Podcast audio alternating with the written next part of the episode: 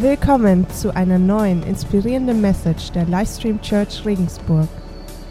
Ja, schön, dass ihr alle da seid. Ich freue mich total, dass ich heute die Message machen darf und ich bete zum Anfang. Großer, gütiger Gott, es ist einfach total klasse, dass wir uns am Sonntag hier treffen können, um ein bisschen mehr zu erkennen, wie gut und wie groß und wie wunderbar du bist.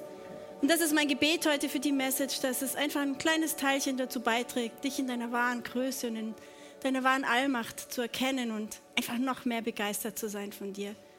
In Jesu Namen. Amen. Wisst ihr eigentlich, wie unglaublich lieb Gott euch hat? Wie unglaublich lieb Gott uns hat? Ich möchte euch heute was erzählen, was wir als Church die letzten Wochen erlebt haben. Und es ist einfach ein Zeugnis dafür, dass Gott uns unglaublich liebt. Die Message heute hat den Titel 24-7 oder Untertitel unterschätzen wir Gebet. Und es ist total witzig, als ich die Message vorbereitet habe, an dem Tag habe ich mein Andachtsbuch aufgeschlagen und da stand Folgendes drin, das ist Psalm 111. Halleluja, ich will den Herrn von ganzem Herzen danken, von, vor allen, die zu ihm gehören und vor seiner Gemeinde, seid ihr, wir. Die Taten des Herrn sind wunderbar. Wer über sie nachdenkt, wird Freude an ihnen haben. Alles, was der Herr tut, ist herrlich und großartig. Und seine Gerechtigkeit besteht ewig. Wer kann die Wunder vergessen, vergessen, die er vollbringt? Gnädig und barmherzig ist unser Gott. Aber jetzt von vorn. Ich erzähle euch nämlich jetzt, wie wir zu einem Gebetsraum gekommen sind. Die meisten von euch wissen das, bevor Livestream eine Church wurde, waren wir ein Projekt. Wir haben einmal im Monat im leeren Beutel einen Gottesdienst gemacht.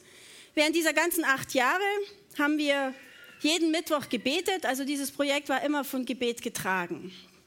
Vor fünf Jahren ungefähr hatten ein paar von uns vom Leitungsteam das Buch Red Moon Rising gelesen. Das geht über die 24-7-Bewegung in Europa. Und wir fanden das total genial und wollten unbedingt einen Gebetsraum haben. Wir hatten dann auch eigentlich schon fast einen Gebetsraum. Und an dem Abend, wo wir den Vertrag unterschreiben sollten, hat der Vermieter uns angerufen und hat gesagt, es tut ihm so unendlich leid, aber die beste Freundin seiner Frau möchte in diesem Raum ein Yoga-Studio machen. Dann haben wir gedacht, okay, ist jetzt wohl im Moment für uns nicht dran. Dann ist vor zwei Jahren Livestream Kirche geworden. Und ihr könnt euch vorstellen, am Anfang, wenn man so eine Gemeinde gründet, ist richtig viel Arbeit und das war auch so. Und wir hatten richtig wenig Zeit für Gebet. Und ich fand das total schade, weil ich mir gedacht habe, wow, wenn wir eine Gemeinde nach Gottes Vorstellung werden wollen, dann ist Gebet das Allerwichtigste. Und so kam es, dass wir äh, dann einfach äh, zwei Gebetsabende angesetzt haben, einmal in der Woche mittwochs bei uns und ein, alle zwei Wochen Donnerstag bei der Nicole. Aber um ganz ehrlich zu sein, es fiel uns allen schwer. Also bei unserem Gebetsabend war es so, dass ich oft allein da saß. Und bei der Nicole war es auch nicht viel. Es fiel uns allen schwer, weil wir alle einfach so viele Termine hatten. Gut, dann hatten wir Anfang dieses Jahres, im Februar oder März, hatten wir ein Kids Church Treffen bei einer unserer Kids Church Mitarbeiterinnen, bei der Astrid. Und die Astrid, die wohnt mitten in der Stadt in einem 600 Jahre alten Haus, traumhaft schön. Und unten hatte sie zu der Zeit einen Ladenraum angemietet. Und sie hatte, das Geschäftskonzept stand noch nicht so ganz und deswegen war der Raum noch leer. Und wir hatten da drin einfach Kids Church Treffen. Und ich bin in diesen Raum reingegangen und habe total Herzklopfen gekriegt, weil ich mir gedacht habe, oh, genau so habe ich mir unseren 24-7-Room vorgestellt. Okay, soweit so gut. Wir haben dann das Kids Church Treffen gemacht. Ich habe dann der Astrid mal irgendwann so vorsorglich das Buch in die Hand gedrückt, dass sie das lesen kann. Und ein paar Wochen später habe ich von ihr eine Handynachricht bekommen, 24-7, das Feuer ist entfacht.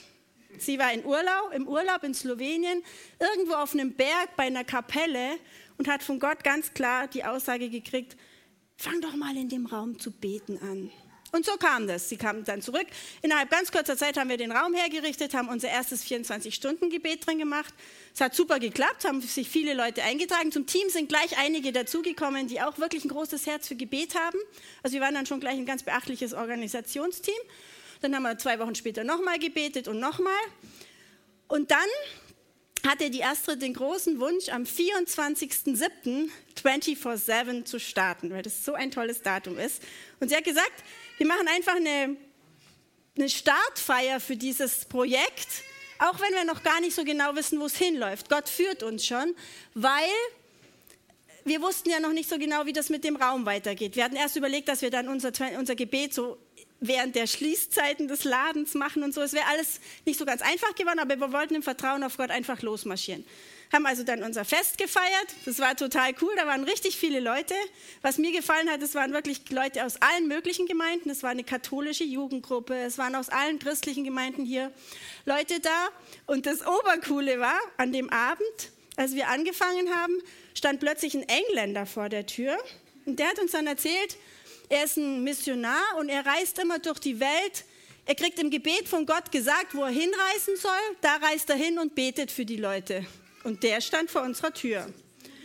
Der, hieß, oder der heißt Brian. Wir haben ihn dann halt reingebeten und so.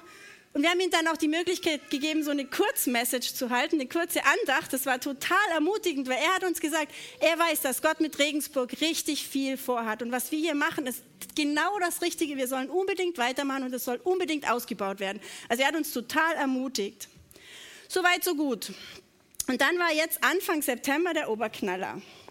Es war nämlich so, das Organisationsteam von dem 24-7 hat sich getroffen, um zu überlegen, wie es weitergeht. Und die Astrid, der ging es gar nicht gut, das weiß ich noch. Sie war am Abend zuvor, ist sie irgendwie so total in sich gegangen und hat von Gott auferlegt bekommen, gib diesen Raum dem Gebet frei. Man muss wissen, dieser Raum war ihre Existenz. Sie wollte da drin ein Geschäft gründen, wovon sie leben kann. Sie hat aber von Gott diesen Auftrag gekriegt, hat gebetet und hat sich dann einfach gleich dafür entschlossen, diesen Raum freizugeben.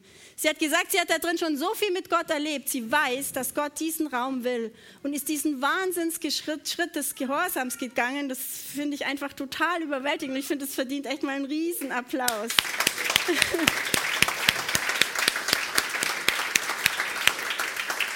Und, und, mir ist natürlich auch dann sofort dieser Bibelvers eingefallen, wer Gott an die erste Stelle setzt, bei dem sorgt er sich um den Rest. Sie hat mir gestern erzählt, dass sie seit dieser Entscheidung schon viele tolle Sachen erlebt hat. Und wir als Gemeinde beten weiter dafür, dass Gott sie dafür echt versorgt.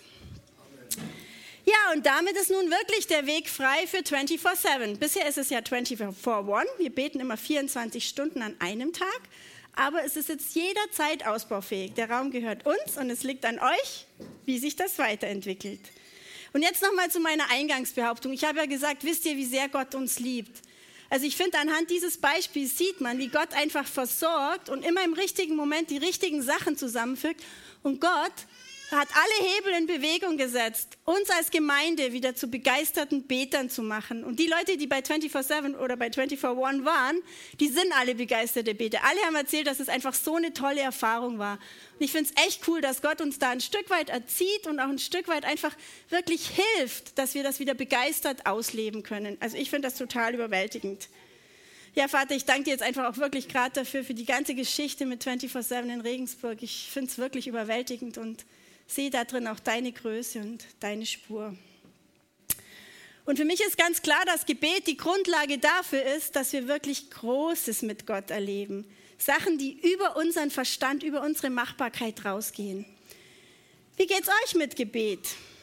Habt ihr schon mal bei 24-7 oder 24 mitgemacht? Wer war denn schon mal dabei? Cool. Wie geht's euch sonst so? Habt ihr Sehnsucht nach so einem Gebet oder nach so einem Erleben von Gottes Größe in so übernatürlicher Weise? Schon, oder? Wäre nicht schlecht. Ich fände das auch ziemlich cool. Was steht dazu in der Bibel? Ich habe eine Stelle gefunden, die ich eigentlich ganz interessant dazu finde. Die steht in Apostelgeschichte 12, 5 bis 11. Die Voraussetzung war, der König Herodes Agrippa hatte gerade angefangen, die Christen zu verfolgen. Kurz zuvor ist Jakobus, der, der, also der Apostel, hingerichtet worden. Und jetzt ist Petrus gefangen genommen worden. Und ich lese euch, jetzt ist eine bisschen lange Stelle, aber wir lesen sie einfach gerade mal durch. Während Petrus nun also streng bewacht im Gefängnis saß, betete die Gemeinde intensiv für ihn zu Gott. Cool, intensiv zu Gott. Ich stelle mir da so ein 24-1-Gebet vor. In der Nacht vor der von Herodes geplanten öffentlichen Verurteilung schlief Petrus zwischen zwei Soldaten, mit je einer Kette an sie gefesselt. Und vor der Tür seiner Zelle waren Posten aufgestellt und hielten Wache. Stellt euch mal vor, schlafen, hier hängt ein Soldat dran, hier hängt so ein Wachsoldat dran, also äh, war schon ziemlich bewacht. Mit einem Mal stand ein Engel des Herrn in der Zelle und helles Licht erfüllte den Raum. Der Engel gab Petrus einen Stoß in die Seite, um ihn zu wecken. Schnell, steh auf, sagte er. Im selben Augenblick fielen die Ketten, die Petrus um die Handgelenke trug, zu Boden. Der Engel sagte, binde den Gürtel um und zieh deine Sandalen an. Petrus tat es. Und jetzt wirf den Mantel über und komm mit, sagte der Engel. Petrus folgte ihm nach draußen, allerdings ohne zu wissen, dass das, was er mit dem Engel erlebte, Wirklichkeit war. Er meinte vielmehr, er hätte eine Vision. Sie passierten den ersten Wachtposten, ebenso den zweiten. Und als sie schließlich zu dem eisernen Tor kamen, das in die Stadt führte, öffnete es sich ihnen von selbst.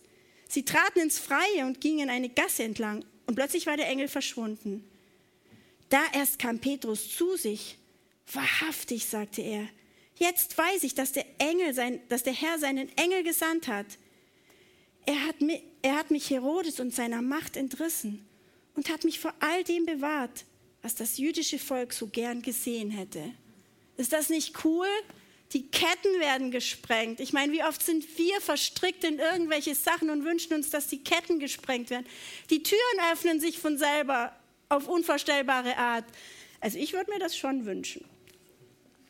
Ja gut, ihr sagt jetzt vielleicht, na ja, also Bettina, das ist vor 2000 Jahren passiert und dann auch noch mit Gottes erster Besetzung, den Aposteln. Was hat das denn mit uns zu tun? Gibt es denn sowas noch? Passiert denn sowas noch? Und ich will euch jetzt drei, ich habe euch drei Beispiele mitgebracht, welche unglaubliche Kraft im Gebet liegt. Das erste Beispiel ist ein bisschen älter, 300 Jahre. Das spielt in Herrenhut oder es spielt nicht, das war in Herrenhut. Herrenhut ist eine kleine Gemeinde, ungefähr eine Autostunde von Dresden entfernt Richtung tschechische Grenze. Der Graf Nikolaus von Zinzendorf war ein gläubiger Graf und zu dieser Zeit kamen ganz viele Flüchtlinge ins Land. Das war 1722, da kamen ganz viele Flüchtlinge aus Mähren. Und die ließ er dann bei sich auf einem riesen Landgut in Herrenhut ansiedeln. Und so kam es, dass ein richtig beträchtliches Dorf zusammengewachsen ist. Allerdings, das Doofe dran war, die waren total zerstritten weil das waren viele, waren Christen, nicht alle. Und die, die Christen waren, waren christlich in ganz unterschiedlicher Ausprägung. Auf jeden Fall war das nach fünf Jahren so ein richtig zerstrittener Haufen. So zerstritten, dass die nicht miteinander geredet haben.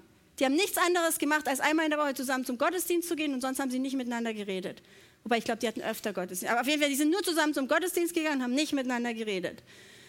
Ähm, ich würde mal sagen, nicht der denkbar beste Gott, beste Ort, wo man sich Erweckung vorstellt, oder?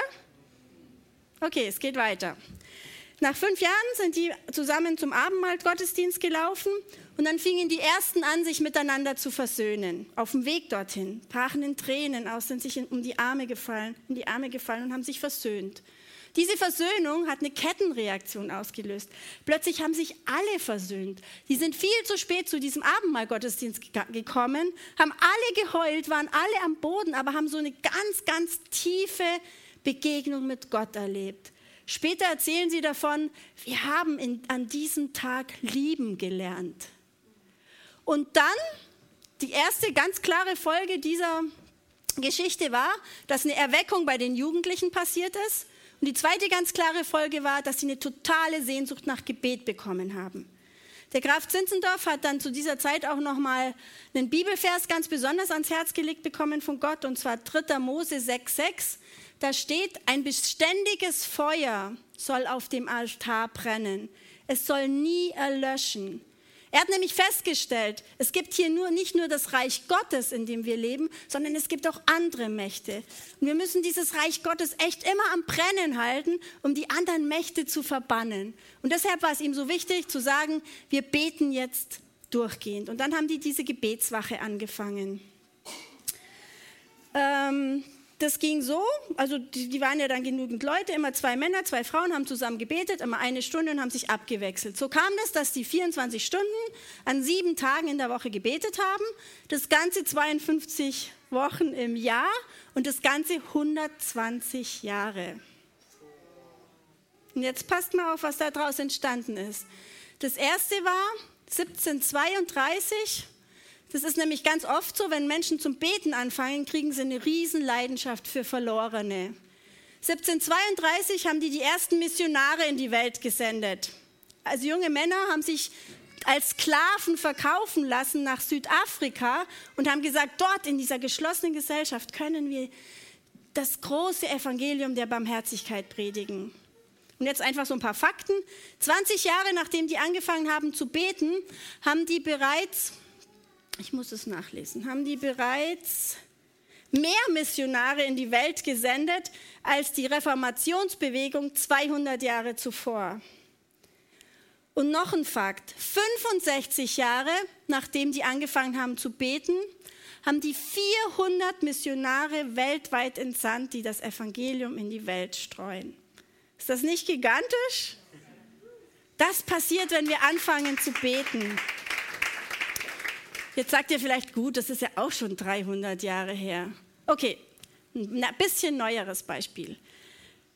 Ich finde das wahrscheinlich allerschönste Ereignis der jüngsten deutschen Geschichte, nämlich der Fall der Mauer, ist auch durch Gebet eingeleitet worden. Ich habe mich da mal noch mal richtig damit befasst und war wirklich total erstaunt. Das ist ja so cool gewesen. Dieser Pfarrer Christian Führer in der Nikolaikirche in Leipzig, der hat 81, 82 angefangen, Leute einzuladen am Montagabend um 17 Uhr zum Gebet für Frieden und Freiheit. Er hat erzählt, wo er das das erste Mal gemacht hat, hat er eigentlich in dieser großen Nikolaikirche nur so den vorderen Altarbereich vorbereitet, weil er so mit 10, 15 Leuten gerechnet haben. Beim ersten Mal kamen schon 150. Wohlgemerkt in einem Staat, in dem systematisch Gott aberzogen wurde kamen 150 Leute zum Beten.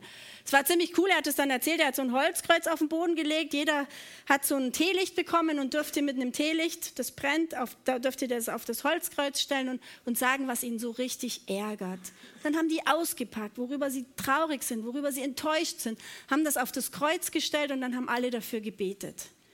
Er hat gesagt, wir machen das jetzt jeden Montag und jeden Montag wurden es mehr.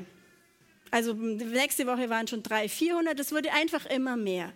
Das Ganze gipfelte in was, was ihr vielleicht von den Zeitungen oder Medien oder sonst was kennt, nämlich 89 war eine Demonstration, eine unangemeldete Demonstration vor der Nikolaikirche mit 70.000 Menschen, die gebetet haben mit Kerzen. 2000 haben nur reingepasst, die anderen waren alle davor gestanden. Und diesen 70.000 standen 8.000 Polizisten gegenüber. Die Polizisten waren total überfordert. Sie haben danach gesagt, wir haben mit allem gerechnet, aber nicht mit Kerzen und Gebeten. Dieser Pfarrer hat denen immer, immer bei jedem Friedens- und, und Freiheitsgebet eingepläut, es funktioniert nur, wenn wir gewaltlos sind. Und deswegen hat er denen eine Kerze in die Hand gedrückt und die draußen waren, mussten ja die andere Hand nehmen, um die Kerze vom Wind zu schützen. Da hat er gesagt, gut, dann haben die ihre Hände schon aufgeräumt, dann können die schon keine Dummheiten machen. Und das hat funktioniert. Und ein Monat später fiel die Mauer. Hey, das ist doch Gebet entstanden von Menschen, die eigentlich zum Gebeten nicht erzogen worden sind. Ist das nicht irre? Ja, finde ich echt auch. So, und jetzt habe ich noch was ganz Aktuelles, nämlich das Gebetshaus in Augsburg. In Augsburg hat ein Ehepaar der Johannes Hartl mit seiner Frau, ich glaube 2005 sind die nach Augsburg gezogen, hatten aufs Herz gelegt, wir machen ein Gebetshaus, wo Tag und Nacht das ganze Jahr gebetet wird. Er hatte sogar bei anderen, von anderen Städten das Angebot, eine Immobilie umsonst zu kriegen für dieses Projekt, aber Gott hat ihn geschickt nach Augsburg und deswegen gingen sie nach Augsburg. Dort mussten sie sich selber Geld für Immobilien sammeln, aber sie, sie wussten, sie sollen nach Augsburg gehen. Dann hat er da eben angefangen, dieses Gebetshaus zu gründen. Mittlerweile, ich glaube, seit zwei oder drei Jahren beten die wirklich durch, also das ganze Jahr. Die haben, ich glaube, ich weiß nicht genau wie viel, 20 oder 40 Angestellte, die beten die kriegen von Spendern Geld, das ist denen ihr Beruf. Sie beten. Und ähm, ich habe mal ein Interview mitgebracht von dem Johannes Hartl, weil ich finde, er hat ein paar Sachen einfach total schön gesagt, das lese ich euch jetzt einfach vor. Da ist er gefragt worden, haben wir verlernt zu beten und wenn ja, warum? Dann hat er gesagt, ja, wir haben verlernt zu beten und zwar aus zwei Gründen. Erstens, weil wir in einem Wahn des Machbaren sind und weil wir glauben, alles in der Hand zu haben. Aber das ist ein Irrtum. Zweitens, weil wir ein extrem rationalistisches Weltbild haben, das nur das für voll nimmt, was es verstehen kann. Im Gebet scheitert mein Verstand, weil es Dinge gibt, die größer sind als mein Verstand. Und es scheitert auch mein Machen wollen und mein Kontrollieren wollen. Denn beten lernen heißt loslassen lernen. Und jetzt haltet euch fest. Es ist gefragt worden, welche Auswirkungen hat euer Gebet in der Stadt Augsburg? Dann sagt er, wir haben in der Stadt Augsburg eine Reihe von positiven Entwicklungen gesehen. Es ist natürlich nicht immer so leicht zu sagen, dass es direkt auf unser Gebet zurückzuführen ist. Denn zum Glück beten ja viele Christen in der Stadt Augsburg. Aber ein paar dieser positiven Entwicklungen seien mal benannt. Erstens, wir haben einen totalen Stopp der Straßenprostitution in Augsburg mit dem deutlichsten Vorgehen gegen Menschenhandel in einer Großstadt in ganz Deutschland. Die arbeiten mit der Polizei zusammen und machen richtig was. Zweitens, wir haben einen praktisch vollständigen Stopp von Abtreibung in Augsburg. Er hat erzählt, er hat in der Zeitung gelesen, da hat eine Journalistin total angeprangert, wie unglaublich unmöglich es sei, dass es im ganzen Stadtgebiet Augsburg keinen einzig praktizierenden Arzt mehr gibt, der Abtreibungen vornimmt. Und er hat sich nur gedacht, uh! ich meine, der wusste natürlich, das hängt am Gebet. Und drittens, eine rückläufige Rate von Kriminalität insgesamt, obwohl in allen anderen Städten in Süddeutschland die Einbruchrate dramatisch steigt. Das sind drei Dinge, die kann man auch anders erklären, aber für uns gibt es da ganz klar Zusammenhänge. Also, das ist mit Gebet möglich.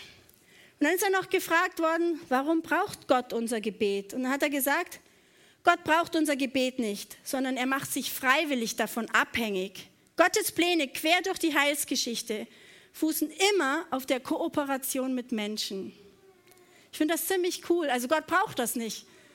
Aber er möchte uns mit ins Boot nehmen und nur dann sind halt auch manche Sachen möglich. Und was er dann noch gesagt hat, fand ich auch total wichtig. Wenn Gebet echt ist, ist es evangelistisch. Dann kriegt man einfach eine Sehnsucht für die Verlorenen, so wie das in Herrnhut war, so ist es überall. Und wenn Evangelisation echt ist, dann betet sie. Ich finde es auch so cool, wenn ein paar Leute von uns, die in die Stadt gehen und den Menschen von Jesus erzählen, wenn das eingebettet ist in unser 24-Stunden-Gebet. Genau so muss das laufen. Und was ich auch noch cool finde, was er an einer anderen Stelle mal gesagt hat, ist, ihm gefällt auch richtig gut, dass in Gebetshäusern oder in Gebetsräumen fallen die christlichen Unterschiede alle unter den Tisch. Also da können Katholiken, Protestanten alle zusammen wirklich beten, weil der Fokus ist auf Jesus und alles andere ist nicht mehr wichtig. Das finde ich auch so toll und das hat sich bei uns im Gebetsraum auch schon ganz klar so kristallisiert. Ist doch toll.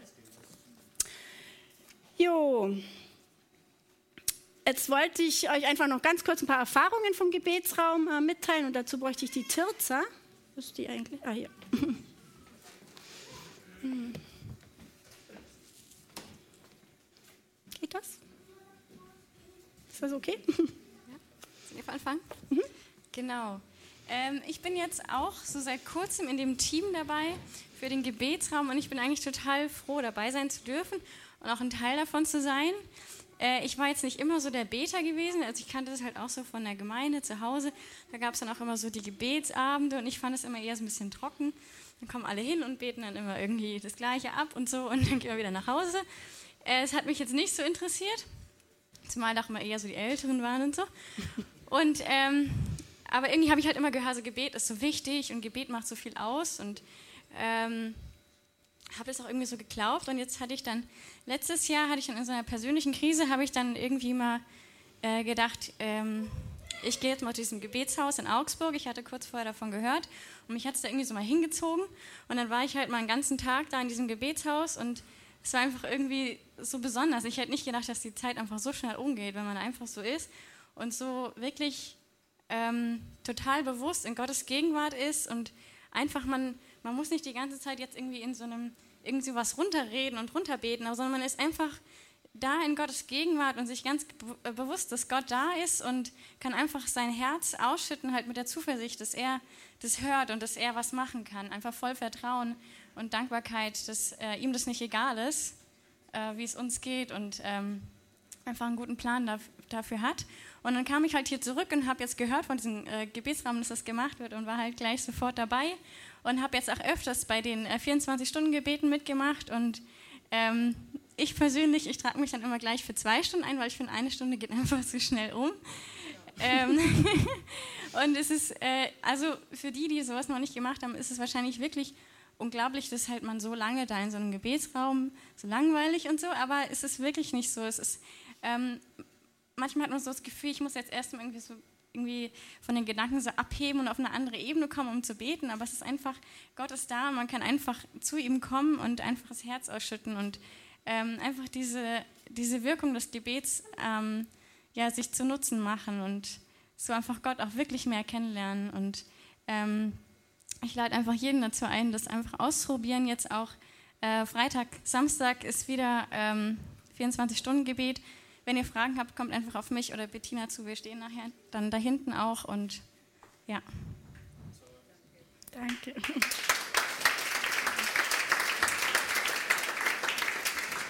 Ja, mir geht es echt genauso. Also ich schaffe es zu Hause oder sonst wo eigentlich einfach nie so wie in diesem Raum. Ich komme da rein und spüre sofort die Gegenwart Gottes und man ist in so einem Sog drin und ist ihm so nah und es ist wirklich total überwältigend. Wir haben mittlerweile da auch so ein paar Gebetsstationen drin aufgebaut. Wenn jemand eben das das erste Mal macht, hat er auch viele Anleitungen. Es liegen ganz viele Gebetsvorschläge drin. Also es ist nicht so, dass ihr da reinkommt und euch dann eine Stunde lang überlegen müsst, was bete ich jetzt. Das werdet ihr sehen. Das geht ganz schnell vorbei und es ist einfach eine total intensive Zeit mit Gott. Ja, abschließend habe ich noch eine Bibelstelle mitgebracht, die sogar zeigt, dass Jesus, der menschgewordene Gott, immer wieder ganz bewusst ins Gebet zurückgegangen ist, um sich nämlich auf seine große Aufgabe zu fokussieren und sich nicht in dem Klein-Klein des Alltags äh, zu verlieren. Wenn ihr müsst euch vorstellen, der ist rumgelaufen, hat ganz viele Leute geheilt, war immer umdrängt von ganz vielen Menschen, alle wollten was von ihm und uns geht sehr oft genauso. Und, aber er hat sich zurückgezogen und gebetet. Das steht in Markus 1, 35. Jetzt habe ich das. Da steht, früh am Morgen, als es noch völlig dunkel war, stand Jesus auf, verließ das Haus und ging an einen einsamen Ort, um dort zu beten. Simon und die, die mit ihm waren, eilten ihm nach, und als sie ihn gefunden hatten, sagten sie zu ihm, alle fragen nach dir. Er aber erwiderte, lass uns von hier weggehen in die umliegenden Ortschaften, damit ich auch dort die Botschaft vom Reich Gottes verkünden kann. Denn dazu bin ich gekommen, ich finde es schon interessant, dass sich sogar Jesus immer mal wieder zurückziehen musste, um wirklich diese große Aufgabe nicht aus dem Blick zu verlieren.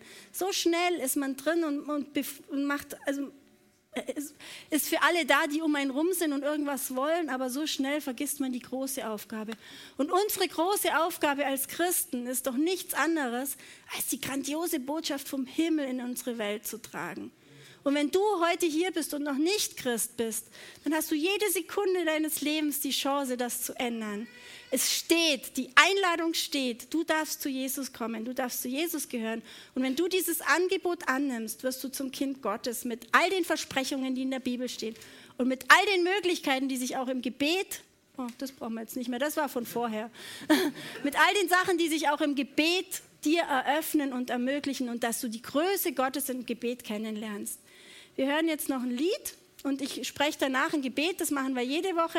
Ein Gebet, wenn du heute wirklich zum ersten Mal sagst, ja, ich möchte jetzt echt mal mit diesem Jesus klare Sache machen. Ich möchte ihn heute in mein Leben aufnehmen. Ich möchte ihm sagen, ich gehe mit dir. Dann hast du nachher mit dem Gebet die Chance, diese Einladung anzunehmen. Wichtig finde ich, dass du dann irgendeinen von uns ansprichst und dass du diesen Weg nicht alleine gehst, sondern dass du den Weg unbedingt mit anderen gehst, weil der christliche Glaube ist kein Einsiedlerglaube. Der christliche Glaube ist wirklich was, was in Gemeinschaft passiert.